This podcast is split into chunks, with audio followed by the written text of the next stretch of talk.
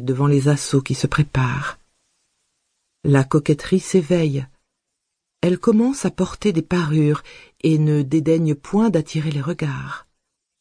Elle soigne ses mains, ses cheveux, se montre délicate dans le choix des parfums. Plusieurs cousins la fréquentent et lui portent beaucoup d'intérêt. Une parente qui venait souvent à la maison attise ce feu naissant par des conversations frivoles. Parmi les proches, on blâmait la conduite de Thérèse. Don Alphonse s'en aperçoit et, soucieux de la réputation de sa fille, il la met pensionnaire chez les Augustines de la ville en juillet 1531. Le mal n'avait point jeté de profondes racines. La vertu refleurit sans peine. Au début de 1534, une maladie grave la ramène au foyer paternel. Pendant sa convalescence, elle séjourne chez un oncle très prudent et très vertueux. Près de lui, le néant des choses d'ici-bas et la brièveté de la vie s'imposent à son esprit. La vie religieuse lui apparaît comme le seul moyen d'aller droit au ciel. Malgré l'opposition de son père, elle entre au monastère de l'incarnation des carmélites d'Avila et y reçoit l'habit religieux le 2 novembre 1536. Elle est âgée de 21 ans. Le 3 novembre de l'année suivante, elle fait profession.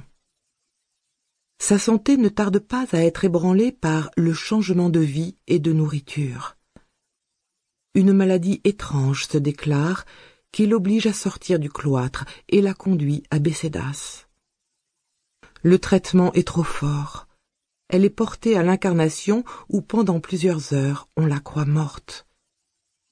Puis les forces reviennent lentement et Saint Joseph, qu'elle a invoqué dans ce but, lui rend une santé suffisante pour qu'elle reprenne à peu près normalement sa vie religieuse. Ici se place une deuxième période de lutte que Thérèse appellera le temps de ses infidélités. Elle est dans toute la grâce et le charme de sa jeunesse. La clôture n'est pas stricte et ne défend point les longues conversations au parloir.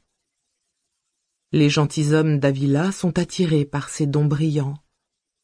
Sous prétexte d'entretien spirituel, ils prolongent et multiplient leurs visites. Thérèse est troublée. Elle sent que Dieu exige un don absolu.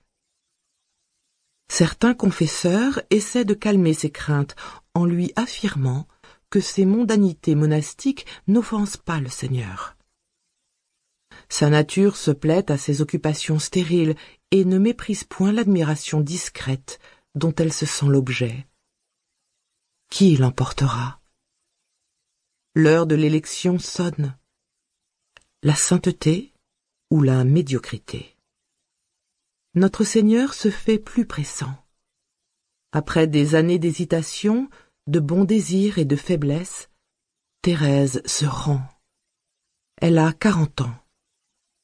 Elle s'engage avec fermeté et ne s'arrêtera plus.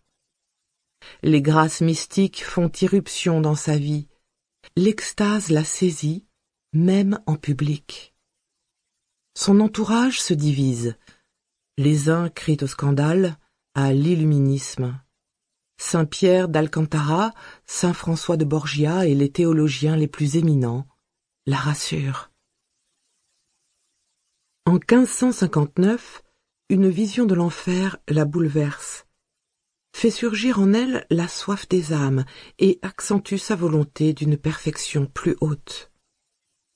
Le monastère où elle se trouve rend difficile cette entreprise. Elle en parle à ses amis. Les unes lui proposent d'imiter les franciscaines réformées, les autres de copier la vie des pères du désert. Thérèse est encore attachée à son monastère, à sa cellule. Ses projets n'enthousiasment guère son réalisme. Notre Seigneur intervient et lui dit de travailler à la réforme du Carmel. Elle se récrie. Il insiste.